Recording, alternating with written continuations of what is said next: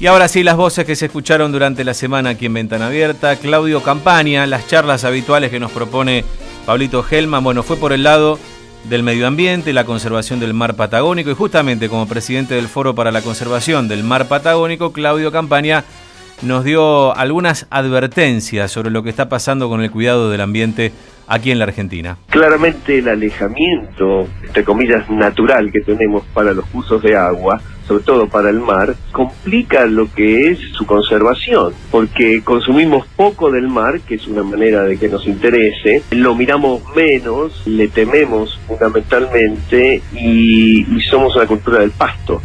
Entonces, ¿qué es lo que estamos en conservación marina? Tenemos grandes dificultades.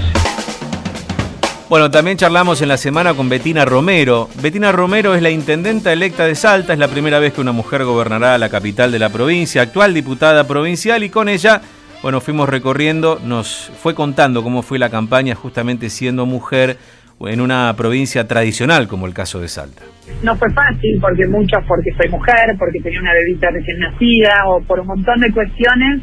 Sin embargo, trabajando junto a los vecinos armamos un buen equipo, una unión interesante y ayer tuvimos un resultado, la verdad que muy, muy positivo.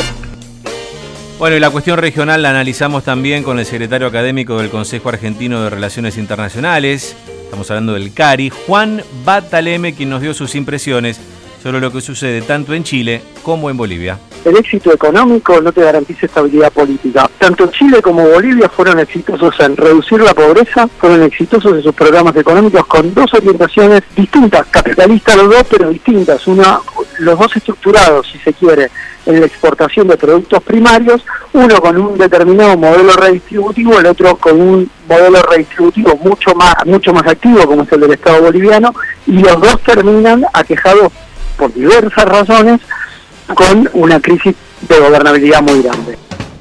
Bueno, charlamos también en la semana con un querido amigo y colega, compañero de trabajo aquí en Millennium, el señor Jaime Rosenberg, a quien le preguntamos de qué manera el debate sobre si hubo golpe o no en Bolivia eh, movió las piezas dentro del espacio de Juntos por el Cambio, que integran precisamente por un lado el PRO, por otro lado la coalición cívica y la Unión Cívica Radical. Además de lo ideológico, que creo que sería lo, que tiene que ver con el radicalismo, dentro del PRO también hay cuestiones de, si se quiere, de egos o de lugares o de gente que se sintió desplazada durante cuatro años y que está, está esperando el momento para, para, digamos, para la revancha. Entonces, se mezcla un poco todo. Y bueno, y hablando de radicales, lo entrevistamos al dirigente radical y exdiputado Ricardo Alfonsín, justamente sobre la votación en el Congreso, la divisoria de aguas que otra vez quedó evidenciada dentro de Juntos por el Cambio a partir de la situación en Bolivia.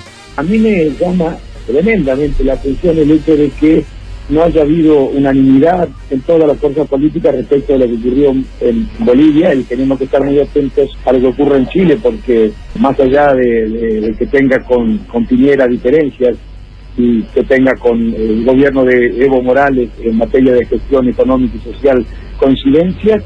Me parece que en los dos casos tenemos que repudiar cualquier acción protagonizada por las militares que supongan sacar o poner presidentes. Eso sería terrible.